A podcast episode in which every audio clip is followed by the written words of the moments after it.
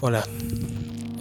Este es uno de esos temas de los que empiezas a hablar por ningún motivo en particular.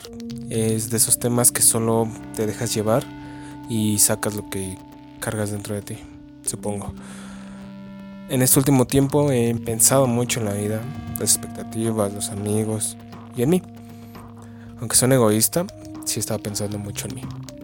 Y específicamente esta última semana fue rara se me presentaron situaciones que hace mucho no tenía que enfrentar. Conocer nuevas personas, entablar nuevas relaciones, cosas que siempre me generan cierto conflicto porque es muy difícil abrir mi círculo social.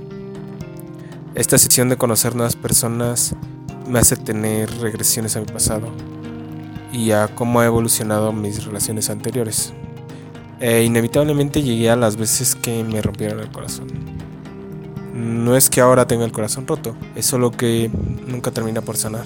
La última vez que me rompieron el corazón fue hace más de cuatro años. Y sí, después vinieron más personas, más relaciones, pero no he podido entregarme igual. Porque sigo desconfiando y no me he permitido creer como debe de ser. Nunca se han preguntado por qué a veces cargamos con las secuelas de otras personas. Es decir, ¿por qué debemos de vivir con los fantasmas que ellos cargan de situaciones previas? Digo, y espero que me den la razón, a todos nos han lastimado antes, en distintas dimensiones. Y, y así, pero finalmente no se me hace justo tener que vivir con lo que otra persona rompió. Así que, así que ten mucho cuidado de entregarle todo a una persona que solo está desesperada por tener a alguien que, te, que lo haga sentir menos solo. Y no es que no me haya enamorado de nuevo, es solo que ya no me han roto igual, o eso me hago creer. Pero así es la vida, entregas tu corazón y de la nada está en mil pedazos últimamente con estos cambios que he sufrido, estos cambios que he enfrentado con estos procesos que llevo para mejorar como persona, me he dado cuenta que he sido muy mala persona. He sido muy malo al expresar mis sentimientos y a entregarme o a ser sincero con las personas que me interesaban.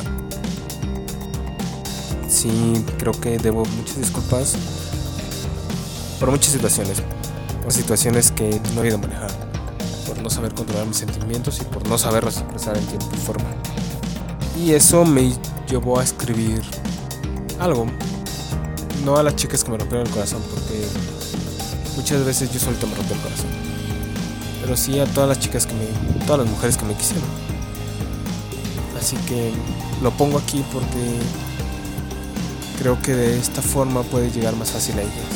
Muchas ya no están en mi vida, algunas sí siguen en mi vida y hemos podido sobrellevar una relación de amistad muy bonita y creo que ese es un paso muy importante para mí poder conservar relaciones de ese tipo.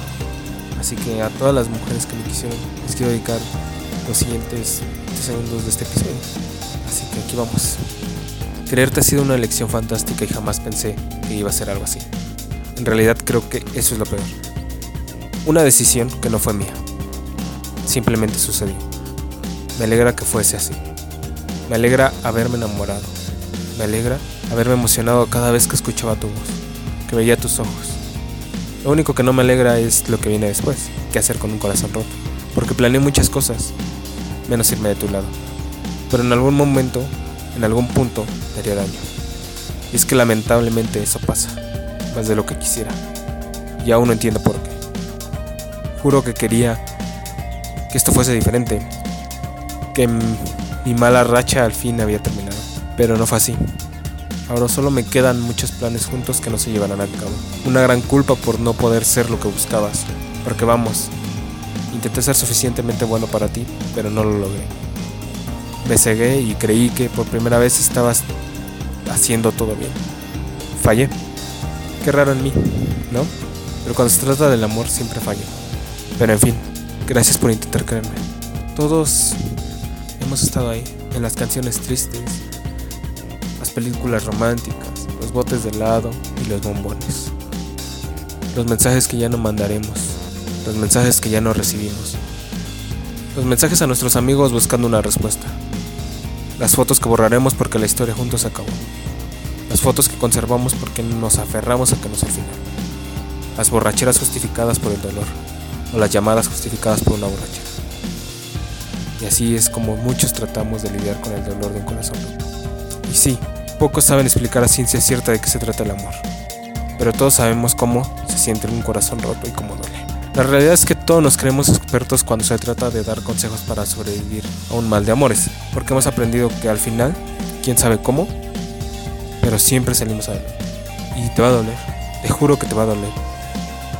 Te va a hacer querer morir, vas a gritar en silencio, cuando sientes que ya no puedes sufrir más, va a llegar un recuerdo a romperte la esperanza. Poco para matarte, pero suficiente para hacerte querer no estar vivo. Te va a doler. Y no hay nada más que decirte que te va a doler. Porque ese es el amor dulce mientras dura y después amargo. Pero cuando las heridas cicatricen volverás a comenzar. Te darás cuenta que aún tienes tantas cosas. Aunque ya no tengas esa persona. Así que no te preocupes. Lo superarás. Nos escuchamos pronto.